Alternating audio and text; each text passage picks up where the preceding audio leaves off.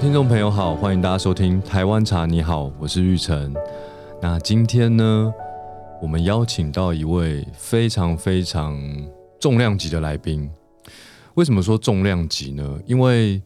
呃，金盛宇一向做的各种异业合作品牌都是精挑细选过的。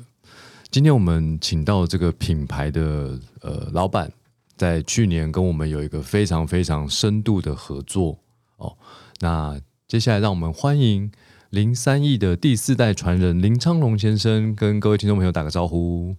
呃，各位听众大家好，哈，玉成你好。对我们去年在三级警戒的时候，就是做了一个呃 work from home 的生活提案嘛。那时候大家都被关在家里，然后大家都很不开心。哦，有小孩的大概被小孩逼疯了，然后没有小孩的，光那个线上会议那些事情，就也把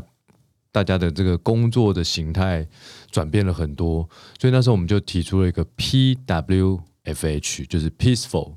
希望在大家在家里可以平心静气的对度过疫情的那个一个限制。那那时候我们其实聊了蛮多呃关于呃这个平心静气的气话内容，但是我觉得那一次的采访啊有一些可惜之处，就是我其实没有问很多你过去的人生。我一直对于过去的人生都很好奇，就说昌龙哥。在你过去的人生当中，就是有没有什么？因为你等于是一出生就必须，呃，当然说不是说必须一定要接家族的事业，但是这个就是你家做了上百年的事情了。就是说，在你从小到大，呃，你的学习呀，或者是其他的工作经验，你是怎么样一步一步最后接下家族事业的这个重责大任？我相信，其实没有人天生生下来就注定一定在做什么事情啦。那可以分享一下，我觉得为什么我从小然后到大之后呢，在不管是学习或者是工作的过程中，最后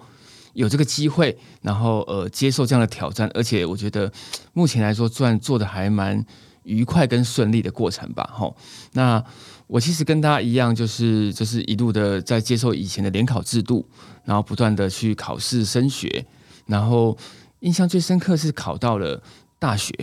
好，那大学考到是东海法律系。毕业之后呢，很多同事同学大概都是开始考法官啊，念研究所。可是我自己的性向好像发现，我对这一块不是太有兴趣。所以你是在念大学的时候就决定不考国家考试吗？对，哎，跟我一样哎，我也是念大学的时候，大概念法律系念两年，我就觉得哦，不能不能，我以后不想考。是的，我大概这跟我们时间几乎都差不多。我在大二的时候，对，就觉得我觉得这个呃不是我想念的科系哦，所以就开始。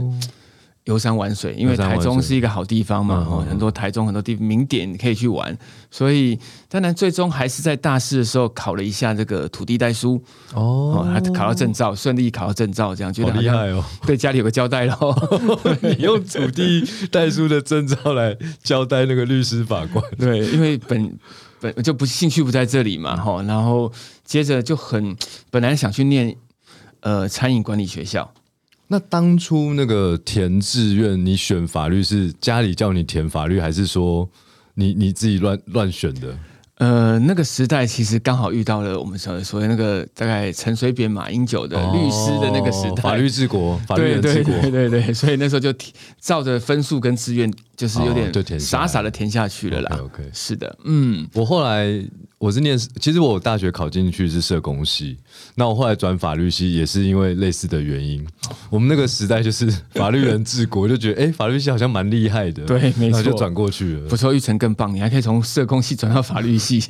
因为我们社工系，因为第一堂课老师说，当一个社工要有爱心、耐心、同理心，然后我就决定要转系。哦，对，因为你爆棚了。对对 对。然后至于要转什么系，我就选一个呃。在校内最好转的科系，因为法律系虽然那个时候是第一志愿，但是他只要考两科，哦，然后平时成绩也不是那么重视，对，那就考了宪法跟民法总则。哦，其实我也考了两年，然后第一年还没考过，不错不错，蛮厉害蛮厉害的。对，那就是说你从小观察家里在做这样的一个事业，想必是不是从小你就已经很关注这些书法啊，因为感觉就是你们就是一个文艺气息很浓厚的一个百年世家，就说这些东西是否在从小就有影响你的一些生活？比如说，你是不是每天都要练习写书法？就是因为家里的一个教育嘛。但是就是说，你每天练习写，可是跟你以后要不要做这个，可能会不会有什么影响的关联？我印象最深刻，其实就是书法或毛笔这件事情，就是我的生活的全部了。哇，真的！小时候大家，我那个年代，很多时候玩那个昂啊飘，嗯嗯嗯，大家应该说玩过那个那个纸牌的游戏。那我基本上没有昂啊飘可以玩，玩就是玩我们家的那个零三亿的那个贴纸。哦，那个招招牌的贴纸拿来贴在墙壁上面啊，然后做就是这是我的娱乐之一。别人在玩啊啊飘，你在玩零三一的贴纸。对对对，然后人家在玩一些什么跳格子，我们常常会拿自己出货的一些箱子铺在地板上玩游戏这样子。对，所以那个是呃那时候书法就是毛笔是我的全部，所以我印象蛮深刻是当我在学书法的时候。然后到书法班去的时候，老师就告诉我一件事情，他说：“林昌荣，你们家的毛笔比任何家的 比 比任何家的筷子都还要多哦。”哦，他他那个这个现在回想是很有趣的想法，可在当下其实你是无感的，因为它就是你生活中的全部。你会觉得为什么老师提一个这样的？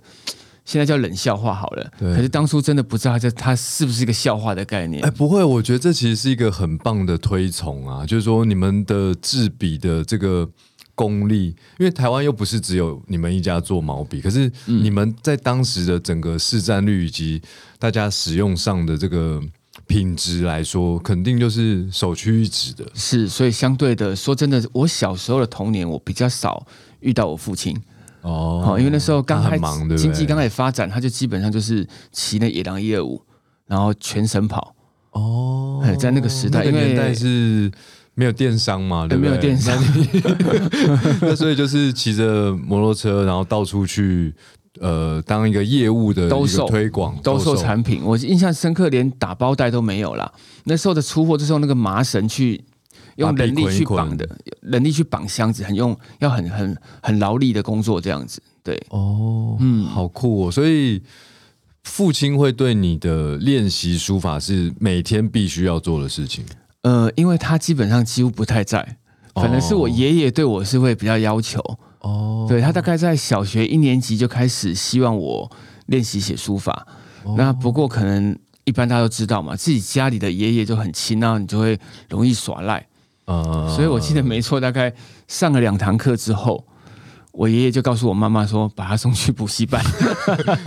让外面的人来教你书法。对对对对对，所以呃，林三义我觉得蛮蛮庆幸，是我们林三义家族的所有的这一辈的年轻人，呃，这一辈的啊，基本上都一定写过书法，而且比较受过一个完整的一个书法的教育，这样子。那爷爷字写的比较好，还是爸爸字写的比较好？哦，相对我爷爷应该在他退休之后，其实他就很养生，而且在生前抄了很多心经送给他的朋友，所以他的书法其实算是真的很不错的。哦，比爸爸厉害。哎，对对，爸爸不会听到这一集了，所以 没有比较。对，所以你知道我们今天呢，就是我们呃台湾茶你好这个节目啊，其实录了真的几十集了。我们第一次泡一个很高级的老茶。给特别来宾，因为今天的这个特别来宾就是一个百年品牌，所以我们今天泡这个老茶已经快四十年了，哦，没有办法一百年，因为茶一百 一百年就化成灰，会呼气。对对，所以我们今天也泡了一个老茶。那就是说我我很好奇，就是书法在我们这个时代就会觉得它是一个非常非常传统的一个很高雅的一个休闲嗜好。那在这个休闲嗜好，我们就会很容易的把茶道啊，书法这个连接在一起。那小时候家里是不是这个喝茶的这个氛围也是很浓厚的呢？嗯，对。其实老实说呢，喝茶我觉得跟书法一样，早期都是大家的一个生活的必须习惯之一。只是说他有一有没有比较精致化或者是比较生活化的想法。我记得印象蛮深刻，是我的爷爷他会另外。就是我们所谓泡比较类似功夫茶，嗯嗯嗯那一般说，我们记得我们家当初的店员呢，就是会有那个煮饭的阿姨，她会一次煮了一锅的泡了一锅的茶出来，因为印象最深刻就是那个茶几乎就是每个人的生活必须的饮料之一了。对对对，嗯，那爷爷会不会找你，就是在他的茶桌啊前面，然后叫你过来喝他泡的茶？在那个时代，你是不太有机会跟爷爷一起坐下来喝茶。哦，真的哦。对对对，我们一家就四代四代的家族，所以其实有一种很莫名的一种距离感。对对对对，甚至就是威严啦。对那个时代的爷爷都辈分都很大，对不甚至？我印象中，我阿昼他会坐下来啊，就挥手，就训练到孙子就要自自动去装热水，帮他洗脚。哦，哎，他要泡脚、洗脚这样子。对哦，你们家真的很有趣哎，真是一个超大的家族，然后其实保留了一些很古典的一个习俗、传统的传统的习习习惯的家族。哦，那那在你慢慢长大的过程，可能也出社会，一开始也是呃，在推广家族的这个毛笔的事业嘛。对，那有没有一些这个过程中呃跟茶的一个故事呢？嗯，这个其实很有趣，就是我刚才再接续一下，大概就是从大学毕业之后，那很多人就是考律师、考法官啊，或者是往法律的这个事业发展。那我就是就默默傻傻，就是傻傻的好了，就跟着这个回到公司去当送货员。哦，先当司机，再当呃理货员，最后大概磨了两年之后，我父亲让我去当业务，他发觉你车开的很不错了，送的很快又好了。对，可惜那时候没有 Uber E。就跟那个那个头文字 D 一样啊。哦，那时候都真的他发现你那个豆腐都不会破掉了，你就可以出师，而且开手牌哦，真的是开手牌。就是你在开开那个飙车的时候，那个毛都不会飞起来。对，然后就开始去到处去呃出差，就走上他的之前的工作去做业务啦。只是那时候好处是不用再骑野狼业务了，哦，就改有开车去了，对对对，那一样就开始跑中南部啊，然后到屏东、台东一路去。然后印象最刻最深刻在这里，因为我们后来已经脱离，因为就学生时代到呃开始工作，其实距离喝茶这件事情已经有点遥远了。嗯，哦，因为那时候是很快速的一些西化嘛，饮料、饮品之类的。对对对所以到了南部之后呢，呃，每个站你就会发现，每个笔墨庄或文具店老板都会请你喝茶。嗯，对，不管是什么时候，只要你到了，甚至于很有趣的感受是这样子，因为我们久久去一次嘛，那对他们来说，有有时候情感连接并不是那么强烈，嗯可是就会透过喝茶这样的仪式，让你觉得，呃，对你是一个远方而来的一个招待啊，一个年轻人的辛苦招待，所以不管怎么样，他再忙，他都会停下他的工作来说，哎，笑脸呢，泡几下茶，请你拎几来哎、。那很好哎、对。我觉得其实蛮有人情味的拉近，对。就是说他可能以前到的是给你父亲，对。对，但是他现在哎传传承到下一代的时候，一个我觉得其实透过一杯茶，很多这种距离，虽然他可能跟你不熟，但是因为透过这杯茶跟你距离拉近，一种无形的距离吧，对对对呃一种无形的距离，在这个一个喝茶的过程中，就不知不觉拉近了。因为在那个当下，老实说，他可以给你一杯水，嗯嗯，可以买一瓶黑松沙士给你，可是他却会愿意放下他手边的工作，说：“笑脸你来泡几下茶和你拎。”这件事情代表说，甚至一开始我会觉得说啊，就是拎茶你啊，哦，你的话喝喝喝沙士就好了，为什么要喝茶呢？后来他就跟你说，大热天喝茶吼比较好。好，因为温温温比较温温泡茶、功夫茶，嗯对身体是比较好，就喘口气，然后会比较好一点。我觉得会慢慢感受到那种 喝茶的一种文化，它传递的是一种情感好了，嗯嗯对，跟一种关心的感觉。会不会拉近距离的跟你谈价格？哎呀，算便宜一点呐、进货价再少一点呐、哎、这个难免啊，难免哦不过不过最后我们都会说，因为都叫她阿姐，所以要要多买一点。还是多买一点的。对对对对，就就不是便宜一点，要多买一点好了。OK，所以这个算是你出社会，然后在职场上一个跟茶的一个缘分，它是一个很自然而然，因为你可能到了呃中南部，然后呃可能遇见的人他年纪也稍长，那那个年代的大部分的饮料其实就是所谓的功夫茶，对对，那就说回到自己的生活，就是呃，毕竟你小时候有一个茶的一个熏陶，多多少少啦，就是看可能没有喝很多，但是看了很多。然后出社会之后，又因为工作的关系，有很多机会喝茶。就说回到你自己一个人的时候，一个人的时光，你你会泡茶喝吗？会，我会泡茶。真的，对，那说真的，就也是是金圣宇的吗？，对，认识玉成之后，对对对，我讲实在，因为因为的确是在以前的是工作嘛，就是 弄红掐得林嘛，对不对？那我觉得后来当我开始做这样的工作，其实特别是认识玉成之后，认识金盛宇的品牌，说真的，我现在每天的早上就是呃，算坐到办公室的第一件事情，我会先泡一杯金盛宇的茶，哇塞，好感人真的真的，哦！然后我会先思考一下说。呃，好处是让自己先放空啊，哇，对，透过喝茶放空，想一下今天大概接下来做什么那最事情，近业绩有突飞猛进哦，因为有金圣宇的茶在安定心情，对不对？所以思绪变得非常飞快的成长，飞快成长，跟对？业绩一样业。绩也飞快成长。对，OK OK，那这样讲好了，就是说，呃，零三一虽然就是这个品牌已经一百年了，对不对？我看了一下资料，好像一九一七年开始，哇，这真的。那这个百年品牌这样一路走来啊，肯定因为这个时代在改变啊，它有没有面临什么挑战呢？哇，这个挑战就就可大了。对对对对对，我小时候我看不太到我的父亲，嗯嗯，好，因为那时候毛笔机几乎是每个人生活的必须的书写工具。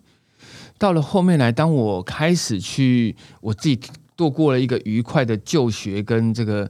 呃年纪，其实毛笔在那过程中已经因为人口的出生率的下降，哦，使用习惯的改变，其实已经大幅的在下降。就视为了，对，不真的，呃，那真的叫视为了。嗯嗯嗯所以当我在做业务的时候，发现就是好像每天认真的跑，可是客人的需求都没有嗯，哦，真的，而且是非常非常的明显啊。对，嗯特别是在两千年，大概遇到了地震，嗯然后跟那莉台风，大概真的是那个转折点是一个雪崩式的一个下降，这样子。我我可不可以问一下，就全盛时期，可能不是，也许你那时候还没出生，或你已经出生，全盛时期一年卖几支毛笔啊？大大小小这样加起来，哇，特别那个时候应该是针对，因为我们的通路都在所谓的呃文具店啊，哦全省这样跑。我印象中，呃，全盛时期一年大概卖的是呃十来万支毛笔是跑不掉的。哇，很多哎、，对，嗯，就是那个时代真的是因为书写的，甚至于你想想看，印象最深刻是连奇异笔都没有的时代，嗯嗯，你连寄货都要用毛笔写在一个纸厚纸板上面，然后打包寄出去这样子。我我念国小的时候，我们的到高年级五六年级的那个老师就要求我们写联络部的周记要用毛笔，哎、对对对对那，时候还有，然后那时候也还有书法课，然后同学就说：“哎，我跟你说啊，那个周记用那个毛笔写实在是太痛苦，我们去买那个自来水笔。”对，所以可能自来水笔这个东西也是一个取代毛笔的工具，对不对？嗯，它是一个进步的工具、啊，哦进步对我们是，我们我我现在会想成它是一个进步的工具，哦对对对，它会让人的书写变得更方便。好正向的思考、哦。对，所以它必须，因为已经遇到了。那你人生有没有什么座右铭？我看你在一个这个百年品牌的面临这个挑战，而且是你自身看了几十年，然后你还可以这么正向的思考，你你人生一定有什么座座右铭可以跟大家分享？呃，的确，老实说，初期经过经历过那个所谓大家都不需要你的那个时代，其实会让你还蛮灰暗的。好，可是后来当我觉得思考到，嗯、正找到后来找到毛毛笔的核心，就是所谓制毛这件事情是我的核心之后，我去延伸到所谓的不管是指甲彩绘或者是彩妆刷具，这个时候其实会让一个很传统的公司开始做很多的变化。所以，呃，如果玉成问我这个问题，我想回答你，就是我觉得就是不断的改变，呃，去试做才知道好跟坏。这是我在这个过程中一直不断去提醒我自己，因为我从一个这样的一个很老的企业去做转型的过程中，或许让它的呃企业的呃寿命在延长对，在延长了，对，所以我觉得这件事情应该是一个值得去继续去探索，而且跟我的个性也很像。那你们在做这个转型的时候，比如说父亲啊，或者是家族其他人，有没有觉得说啊，你这个不伦不类啦什么的，有会会吗？会有出现这些挑战吗？呃，老实说，就是我刚才提到的世代嘛，所以很威严，又不知道当下可能不知道在讲，不知道怎么告诉你。印象最深刻就是我爷爷大概看了一支指甲彩绘笔，跟他的笔感跟他小时候想想想象都不一样，因为他字他字笔做了一辈子都是竹杆啊、木杆啊，甚至以前有呃牛角跟象牙。他看了之后呢，就觉得很奇怪，怎么有个塑胶感的？可是看到笔毛之后，他就拿起来嘴巴含了一下。测试用舌头测试了笔毛的弹性，嗯嗯，他就放下来了，嗯，代表说他对于毛笔的这个核心的制笔的技术没有跑掉。哦，所以是对你的产品一个很大的肯定，哎，对对对，所以你就看我们这种，然后他紧接着又挥挥手说：“你再去拿一桶水来洗洗洗 洗洗脚。对啊，所以这是一种，就是我觉得是一种世代的一呃世代的一种文化，对对对，一种很难说的一种。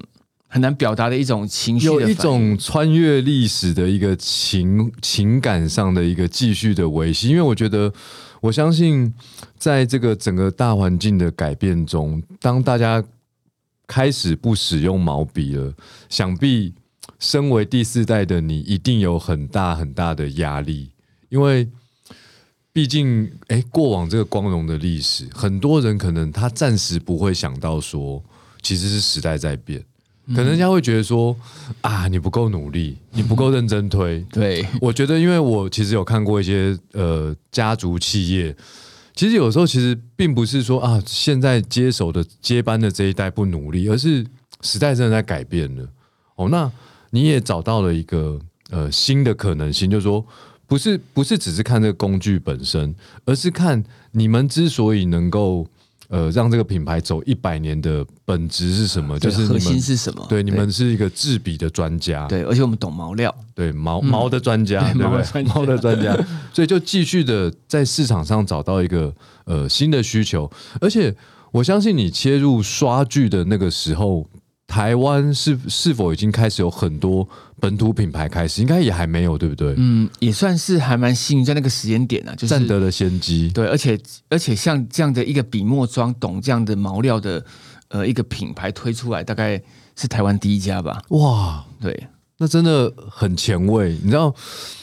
长辈啊，有时候看那个我们年轻人在做事，都会觉得说啊，那个又没有人做过啊，你做一定会。会倒了，不会成功。就像我当初用紫砂壶开始在市场上泡成饮料给大家喝，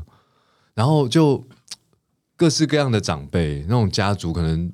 十年二十年也没见过一次面的，然后就跑来我店里就跟我说：“哎呦，你这样做不行啦，你再做十年也也不会成的。”就是各种泼冷水，我就觉得这样对吗？可是如果这个东西是真心好的，比如说茶它的本质，它就是有一些。很值得继续被呃推广，但是我们可能要在这个时代中找到另外一种可能性。那我觉得这个是应该是努力，值得努力去做的。嗯，这这这一点真的是我这一点我完全的认同，因为呃有创新才有改变嘛。是对，真的。那我相信呃，当你看着这个毛笔的销量在下滑，然后呃你找到了刷剧的这个新的可能性，但是。事实上，就是说你等于是接下了毛笔的掌门人了嘛，对不对？然后又身为刷具这边的一个新的一个呃，我们讲创办人，创办人，对不对？那这两个的事业你怎么去平衡，或者说它有什么冲突吗？呃，所以我刚才有提到一件事情，玉成，你的问题很多人常问，那我这样回答，其实我刚才，因为我们都懂的是做毛笔嘛，嗯嗯，以毛为核心去做的不同款式的产品，所以对我来说，毛笔跟刷具都是同一种东西，叫做广义的毛笔，嗯嗯，这是我的我的最大核心价值，所以在做这一块的时候，目前来说，初期的确因为呃刷具的事业需要重新的去学习跟发展，所以花了一点时间去做。它的经营跟耕耘跟行销改变，那这几年其实我会把原来的毛笔这一块再拿回来，哦，不管是在很多的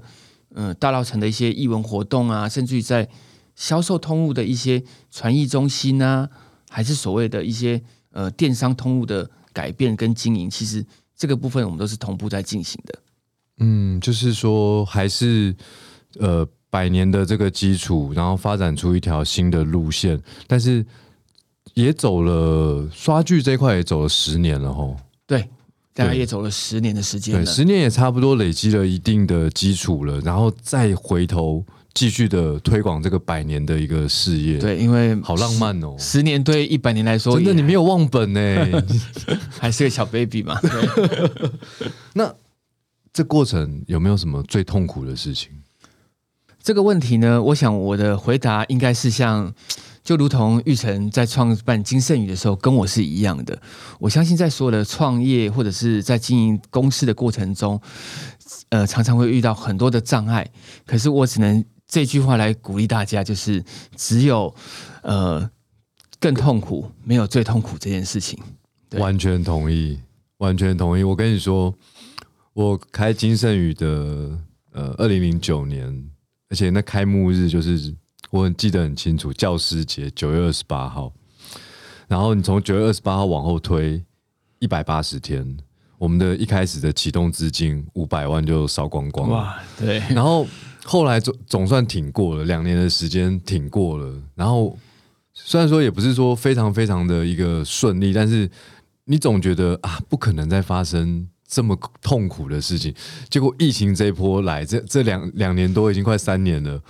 哇塞，你就知道说人生真的没有一个最什么的，对。永远有更更多的挑战跟更多的那个要去面临。对对对对我印象最深刻，就像我们当初在做美容展的时候，我记得大概在前三年，明明是四天的展览，大概到第二天我就没声音了。哦，因因为为在现场一直介绍，对不对？对对对对，所以你一直一直出声，一直出声，所以当每个人都不想理你，然后就一直发传单，甚至拒绝你的时候，基本上那是一个很痛苦的一件事。但也没有关系，如果你两天业绩就达成了，也也可以啦，就休息。问题，四天可能差点连摊位费都赚不回来，怎么办？哦，对一开始真的面临很多很多挑战，而且，呃，应该说以前写书法的人这样培养的客群，跟你现在做刷刷剧的客群人根本就是两不太一样的那一群对对人，对，所以不管是展览啊，或者是在很多的呃，连包装出货，一开始在做转型。以前我刚才提到了毛笔的包装，甚至打包袋打一打就好了。可是你想看，各位都网购的经验，你会希望收到一个女性的产品，然后用一个很粗糙的包装来做进行吗？应该不会。所以我觉得你你你这个转型真的看似好像有一个百年品牌的基础，但是我现在讲我才真的意识到，就是说写毛笔的年纪都很大，对。你真的只是用了这个名字跟一个核心价核心价值，但是你完全是开创一个可能从小到大都没有拿过毛笔的一群人对。哦，所以人家就开玩笑说，现在我把原来的毛笔是黑白的，转成彩妆的人那个彩色彩色。的。对对对对对，那在这个痛苦的过程中，谁支持你，或者是说有没有什么让你呃支撑你的一个，比如说是家人啊，或者是就是什么对，就是如何度过这种痛苦的过程？嗯，这件事情其实很有趣。好，我想我这样回答好了，就很像是，当然这个过程中，其实我蛮蛮蛮感谢我的我的另外一半，好，就是因为这个过程中还是可以再跟他一起讨论。好，我觉得这是一个好的一个很好的一个支持啦，哈。那但其实很多时候会觉得啊，就啊做不成，那就那就算了嘛，对不对？那很多时候当然心里会有点包袱，一点一点点小的一个包袱，就是因为你毕竟在一个这样的一个百年的企业里面长大，你不会希望这个公司的品牌最后毁在你手上。嗯嗯所以你还是会觉得说，好吧，那我就会尽我的能力去做好我能够做的事情。可是也老实说，也不会去强求说一定要做到多好或多成功，因为这件事情是你所无法预知的。可是就抱持这个信念说，就尽自己的全力去把它做好就可以了。嗯嗯嗯嗯。那在刷剧这边有没有？因为呃，一定开发过各式各样的产品，因为十年了嘛。有没有哪些是诶、很成功、很畅销？有没有哪些是比较失败的作品？我比较好奇的是失败，那个卖的好，我都知道是哪些。有没有哪些是真的就你可能觉得很棒，结果做出来就哇，抓周。有这个一定有，像我大概做了呃洗脸刷、粉刺刷，算是一个非常成功的一个产品。是。哦，那相对的，我想说，好奇说，那那接下来大家的需求，接下来应该会往所谓的关节，或女生一开始会注意自己的胸部、哦、颈部这样的一个清洁跟保养，所以就去开发了所谓的关节刷跟美胸刷。结果就真的像玉成说，就是抓抓走。为什么啊？一路为什么抓到底为什么？呃，可能你觉得为什么？我好好奇哦。一部分是可能大家会习惯拿这个工具是在 SPA 店的时候接受服务，哦，别人帮你处理可以，但是自己可能没有这个使用习惯。习惯。或者是呃，我们可能在沟通产品的时候不大会去行销好了，不知道怎么去呃在影音上面或视觉上面告诉大家怎么使用这个美胸刷的使用方式，所以变成大家有点比较害羞的一群。可能你没有自己下海操作了，对，所以那是印印象蛮深刻的一个跨州了。所以洗脸刷、粉刺刷就是畅销。对，那你觉得它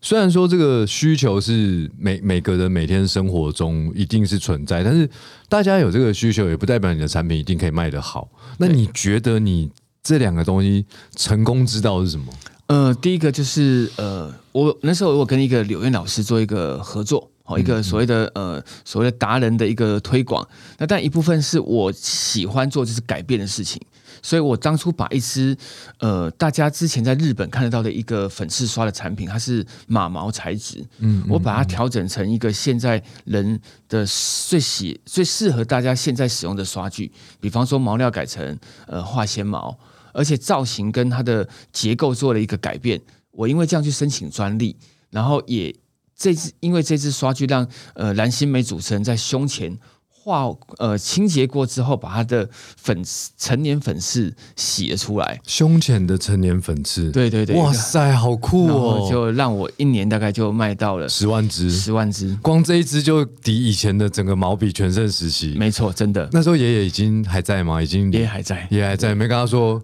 爷爷，一支啊，十万支啦，你去提水，换你去拿水，不行，你在那个这个这个家族不允许发生这种事情。不是，哇，好厉害哦！真的，真的，那就说，呃，明星商品出来了嘛，对不对？对，那呃，我相信你对于这个人的这个用户已经思考到了一个极致了，有没有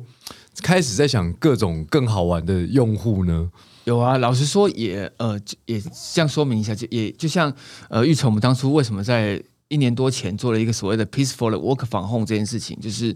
人的需求跟呃一定要不断的被满足，跟他一直不断的因为环境而改变，所以其实我们在疫情阶段遇到一个很大的挑战。就是大家基本上都在家工作，甚至于是口罩是反过来是可能很多时候你会认识他的眼睛跟他的口罩，你不再认识他的外观跟妆容了，所以相对影响就是所谓刷剧的需求大幅降低度的下降不。化妆了嘛？对，都不化妆也不出门了嘛，所以那个时候其实业绩也有都有受到大幅度的影响。那在那个过程中，我就思考，那人会需要什么？就像玉成，我们整天关在家里面，那还是需要让自己的肌肤呃状况维持的更好嘛，好，或者是让自己 更年轻。我觉得美这件事情，不管在喝茶或者是妆品，让人的心内在跟外在变美的需求是不会变的。所以那时候我就做了所谓的一些这边所谓的一些脸部的一些按摩小物，不管是做脸部的、眼部的按摩，或者是所谓推推自己的脸颊。让自己不要皮肤老化下去了，这件事情可能在疫情过程中，会是大家把一些注意力转移到这边来的。哦，我觉得你这个思考就是把呃我们脸部这个肌肤哦，一开始刷具它其实是一个表层的，但是你现在透过按摩就是由外而内，对对对，然后其实，在由外而内，其实当你做了这个内部的一个呃呃舒压，这个外部的工具，让内部的呃肌肤跟肤况变得更好。对对对，然后而且达到舒压，因为那时候你少了化妆了嘛，所以这个时候你会更在乎的是怎么让自己的状态其实变得更好一点。哦，我觉得这样很棒，而且我我看一下你们的这个品牌精神，就是有一个美人合一，对不对？是，那美人合一这句话，我觉得要你亲口跟大家解释，我去念那个官方台词就没有那个说服力了。